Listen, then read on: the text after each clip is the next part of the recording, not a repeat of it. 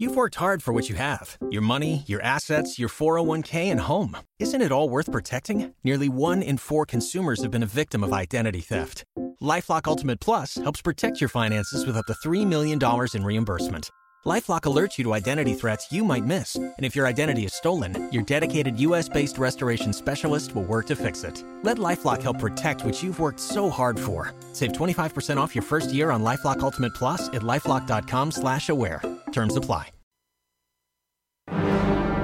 Clásica FM Podcast.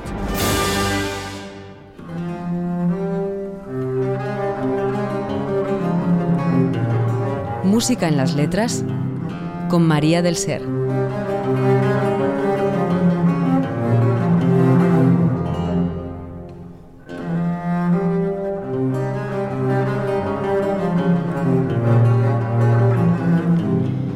¿Qué tal, queridos amigos? Comenzamos una nueva temporada aquí en Clásica FM Radio, estrenando formato en este programa Música en las Letras.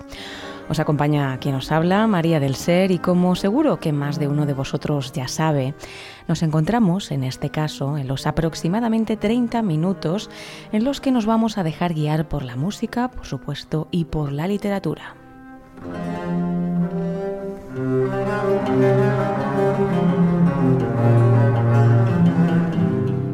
Hoy, precisamente por ser el primer día, y puesto que la base de todo este espacio es la lectura, vamos a comenzar centrándonos en algunas de las reflexiones de Marcel Proust, que tituló Días de lectura un inspirador ensayo sobre por qué leemos, en el que el autor explora todos los placeres y desafíos que ofrecen los libros y explica además el goce que supone perderse como niños en la literatura.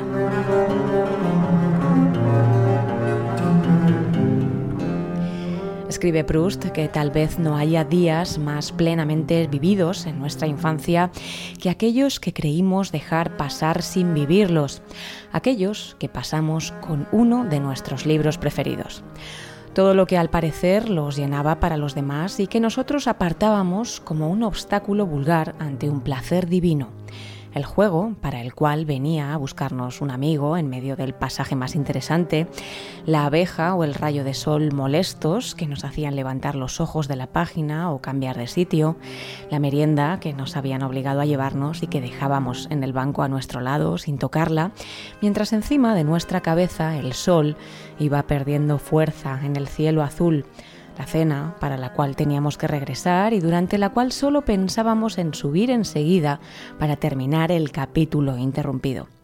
Todo eso continúa, de lo cual la lectura habría debido impedirnos ver todo lo que no fuese la inoportunidad, al contrario, lo grababa en nosotros como un recuerdo tan dulce, mucho más precioso para nosotros ahora que lo que entonces leíamos con amor, que si alguna vez hoy volvemos a hojear esos libros de antaño, ya solo lo hacemos como si fuesen los únicos almanaques que hemos conservado del pasado y con la esperanza de ver reflejados en sus páginas estanques y caserones que han dejado de existir.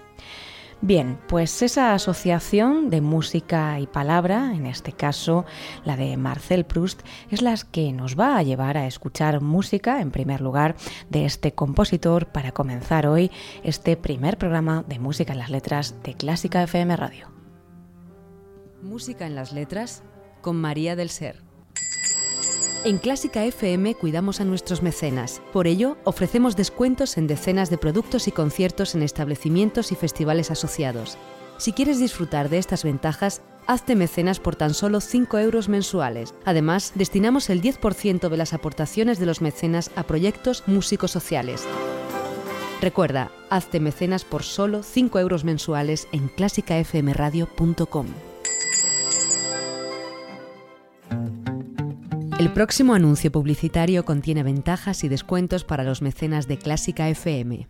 Una de las agrupaciones sinfónicas más destacadas del mundo, la London Symphony Orchestra, inaugura la temporada de Ibermúsica bajo la batuta de Nikolai Schneider y la actuación solista del gran pianista Denis Kochukin, el 16 de octubre en el Auditorio Nacional de Madrid a las 7 y media. Más información en el 914260397 y en ibermúsica.es. No se pierdan este espectacular concierto. Y ya sabes, hazte mecenas de Clásica FM por solo 5 euros mensuales y disfruta de ventajas y descuentos en decenas de productos y conciertos. Bien, pues esa asociación de música y palabra, en este caso la de Marcel Proust, nos lleva a pensar, como os decía, en su íntimo amigo Rinaldo Hahn, compositor de las dos siguientes canciones que inspiran, por qué no, esa dulzura de la poesía y de la línea melódica. Vamos a escuchar L'Orexquis y Aclory con poemas de Paul Verlaine y Théophile Debiot. La primera en la interpretación del barítono Gerard Susay, del pianista Dalton Baldwin, y la segunda en la del contratenor Jakub Joseph Orlinsky y el pianista Michel Biel.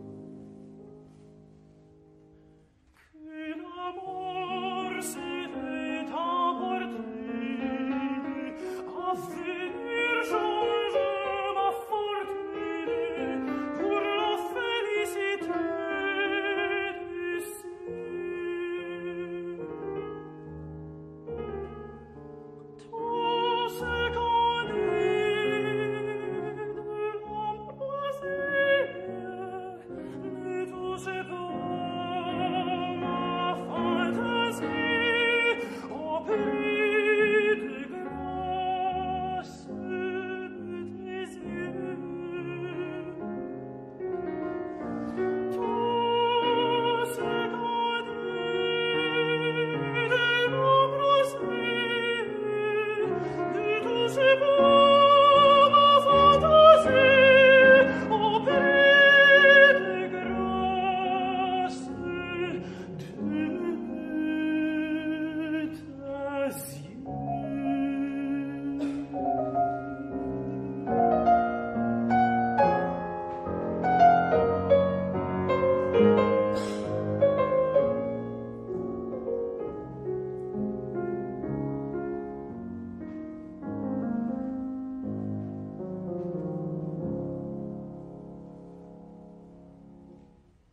Nos dice Marcel Proust que quien no recuerda, como él, esas lecturas realizadas durante las vacaciones que ocultábamos sucesivamente en todas las horas del día, lo bastante apacibles e inviolables como para volver a cogerlas.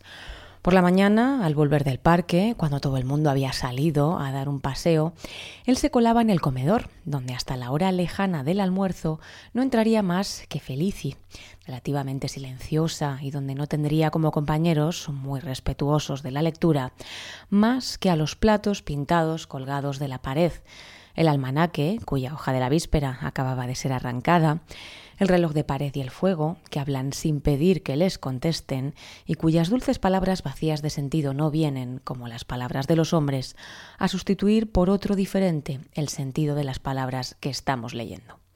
Pero pasaban las horas muy rápido y empezaban a llegar al comedor mucho antes del almuerzo los que, cansados, habían abreviado el paseo o los que no habían salido aquel día porque tenían que escribir.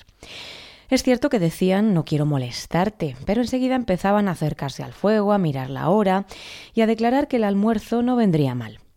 Rodeaban con una deferencia especial a aquel o aquella que se había quedado a escribir y le decían ha despachado usted su pequeña correspondencia, con una sonrisa en la que había respeto, misterio, picardía y miramientos, como si esa pequeña correspondencia fuese a la vez un secreto de Estado. Pues como esas palabras podríamos aplicarlas también a la música para banquetes de Georg Philipp Telemann, que al mismo tiempo, por su denominación hace referencia a la mesa, vamos a escuchar el cuarteto en sol para flauta, oboe, violín y bajo continuo perteneciente a esta colección. Son los intérpretes los miembros de Il Gardelino.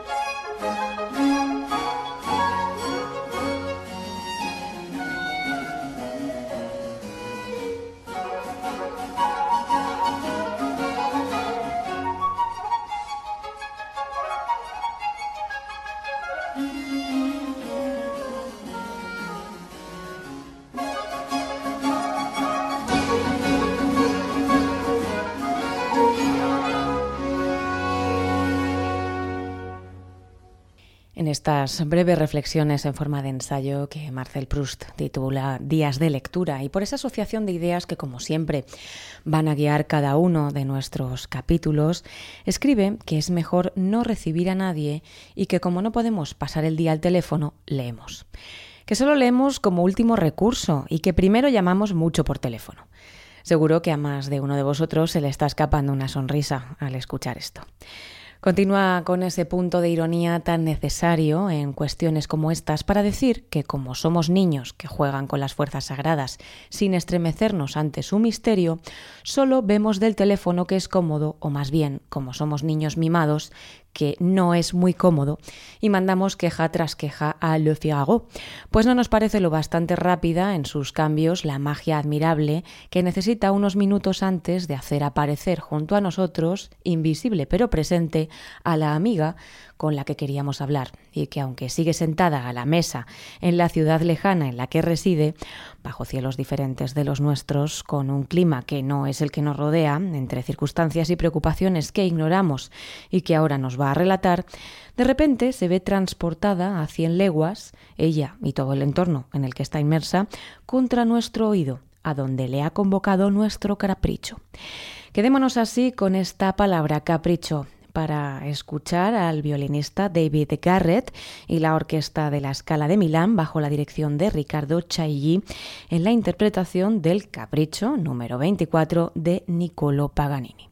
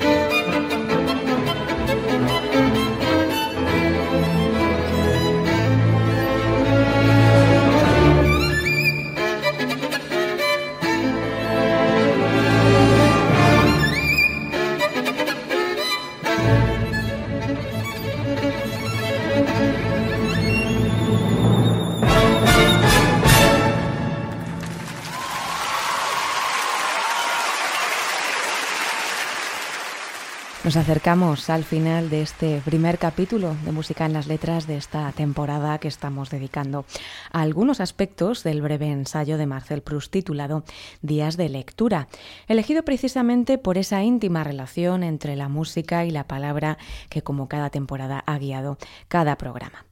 Proust hace una afirmación muy interesante y es la siguiente. Si la afición por los libros crece con la inteligencia, sus peligros disminuyen con ella. Una mente original sabe subordinar la lectura a su actividad personal y para ella la lectura ya solo es la más noble de las distracciones y sobre todo la más ennoblecedora, pues únicamente con la lectura y el saber adquiere buenos modales la inteligencia. Para Proust, la amistad referida a los individuos es algo frívolo y la lectura es una amistad pero por lo menos es una amistad sincera, desprovista de todo lo que constituye la fealdad de las otras. En la lectura, la amistad a veces recupera su pureza original. Con los libros no hay amabilidad. Estos amigos, si pasamos la velada con ellos, es porque realmente nos apetece y de ellos al menos nos separamos a menudo a nuestro pesar. Y cuando les hemos dejado no hay ni sombra de esos pensamientos que suelen empañar la amistad. ¿Qué habrán pensado de nosotros? ¿Habremos sido poco delicados? ¿Les habremos gustado? Ni miedo de que nos olviden y prefieran a otros. Reflexionemos sobre ellos mientras escuchamos el nocturno número 2 en do menor de John Field, andantino e molto expresivo, a la pianista Sira Hernández.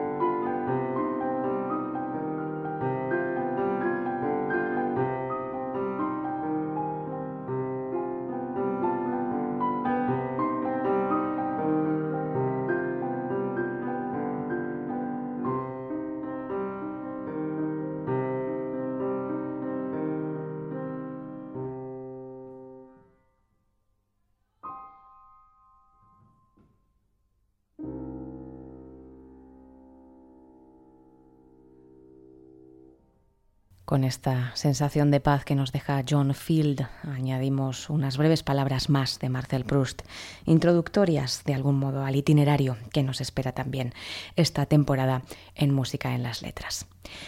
La atmósfera de esta amistad pura entre el libro y el lector es el silencio, más puro que la palabra. Entre el pensamiento del autor y el nuestro no interpone esos pensamientos irreductibles, refractarios al pensamiento de nuestros diferentes egoísmos. El lenguaje mismo del libro es puro. El pensamiento del autor lo ha hecho transparente, retirando todo lo que no era él mismo hasta convertirlo en su imagen fiel. A veces nos encontramos a gusto en su compañía sin necesidad de que sean admirables pues supone un gran placer para el espíritu contemplar esas pinturas profundas y profesarles una amistad sin egoísmos, sin frases hechas, desinteresada.